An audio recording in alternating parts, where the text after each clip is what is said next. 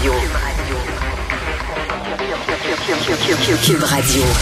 En direct à LCN.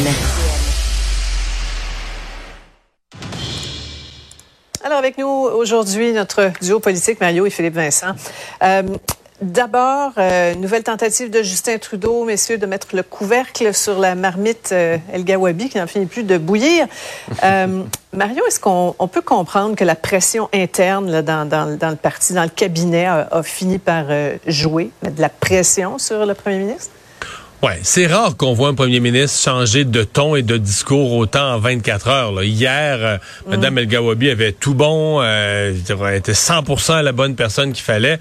Aujourd'hui, M. Trudeau, bon, maintient sa décision, il la maintient en poste mais a fait un point de presse. C'est rare à l'entrée de son caucus. D'habitude, il arrête pour une phrase ou deux. Deux phrases en français, ouais, deux phrases en anglais. Long. Là, a arrêté longuement à parler en français, a expliqué, a fait un brin d'histoire du Québec, comment on est arrivé à la laïcité, cette attristé qu'il y a eu du Québec bashing autour de ça. Alors, a parlé longuement, euh, clairement pour calmer le jeu, probablement calmer aussi son caucus québécois. Et quelques heures après, euh, ben là, Mme El Gawabi elle-même s'excuse. Donc, on peut penser que c'était mmh. la journée pour essayer le problème reste entier, c'est excusé. Moi, je pense qu'elle n'est pas plus habilitée à jouer le rôle pour lequel on va la payer proche de 200 000 pièces. Pour le reste, mmh. est-ce qu'on prend les excuses? Est-ce que politiquement, on va finir par accepter, bon, ben, elle va avoir la job, ça va être elle. M. Trudeau, c'est lui qui décide, mmh. puis que la poussière va retomber dans les jours à venir. Je pense que c'est ce que M. Trudeau espère. C'est ça. D'accord avec euh, Mario, Philippe Vincent?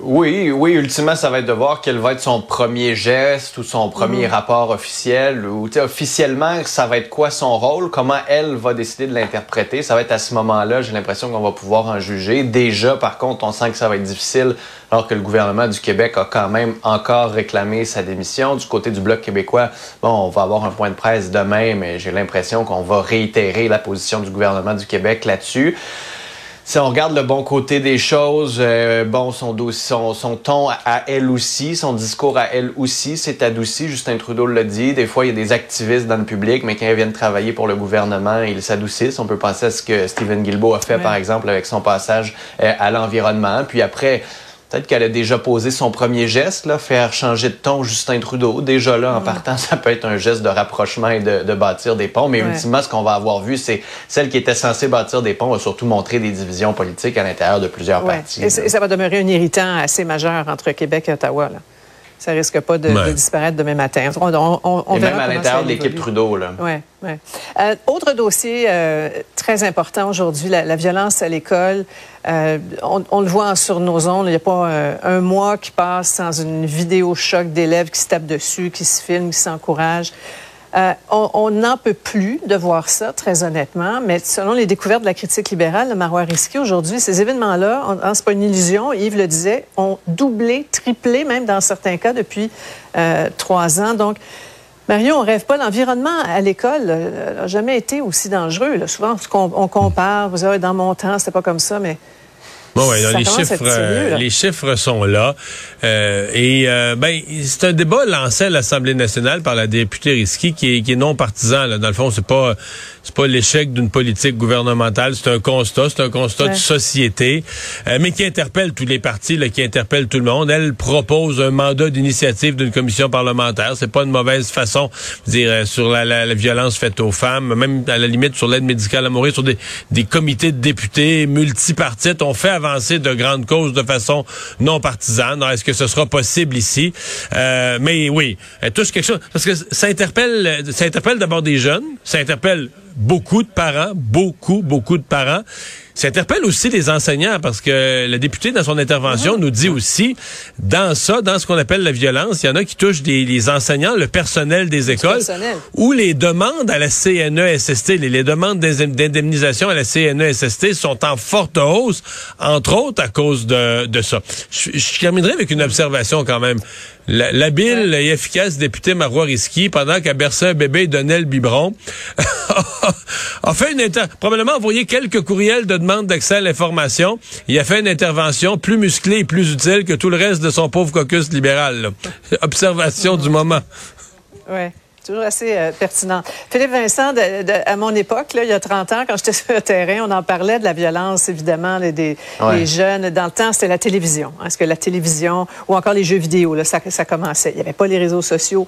Euh, ça reste des événements qu'il faut montrer avec doigté, parce qu'ils révèlent aussi l'attitude autour de l'élève agressé. Là. Ça aussi, c'est navrant. Mais c'est lié à quoi tout ça et on fait quoi? Des grandes, grandes questions euh, essentielles.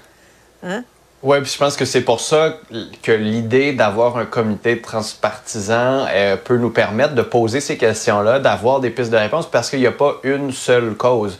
Les réseaux sociaux peuvent en faire partie, il y a la pandémie, il y a le fait d'être retourné à l'école, mm-hmm. il y a cette violence qui augmente qu'on voit, comment ça se fait que les jeunes autour n'interviennent pas, comment ça se fait qu'il y a de si grands groupes qui permettent et qui tolèrent ça. La, la douleur aussi, pensons à ceux qui sont victimes, il y a une douleur mm-hmm. physique, il y a une douleur psychologique, il y a une douleur sociale aussi. Mm-hmm un stigma social qui est associé à tout ça. Donc, comment on va régler ça? Est-ce que c'est de donner, euh, de mettre plus de, de, de, de, personnes à l'intérieur des écoles, d'augmenter l'aide aux professeurs? Est-ce qu'il va falloir s'attaquer à d'autres aspects à l'intérieur de notre société? Est-ce qu'il va falloir avoir une discussion sur le rôle des parents? Et tout ça fait partie des questions qui sont hyper importantes. Mm comme société. C'est pour ça que si on le fait un peu à la aide médicale à mourir, on pourrait mhm. progresser idéalement.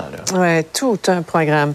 Euh, en terminant, Marion, on apprend que le, gouvernement Trudeau euh, a dépensé près de 7 millions de dollars en 2022 pour euh, un hôtel de Calgary qu'on avait désigné là, comme installation de quarantaine au plus fort de la pandémie là, pendant, pendant quelques mois. pour une, quoi, une dizaine de personnes, et les, les oppositions sont scandalisées.